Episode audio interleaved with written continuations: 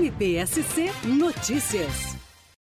O Ministério Público de Santa Catarina, por meio da Quarta Promotoria de Justiça de São José, ingressou com uma ação para a transferência do acolhimento institucional de uma criança levada clandestinamente para São Paulo. Para o MP, ela deve voltar para o município de origem, que é São José, na Grande Florianópolis. Atualmente, a criança de dois anos de idade encontra-se acolhida por decisão judicial em São Paulo. Vamos ouvir a promotora de justiça Caroline Moreira Suzin.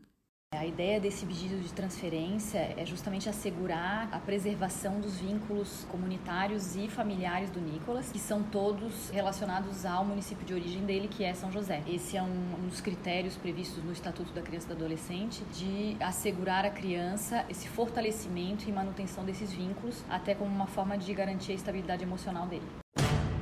MPSC Notícias. Com informações do Ministério Público de Santa Catarina.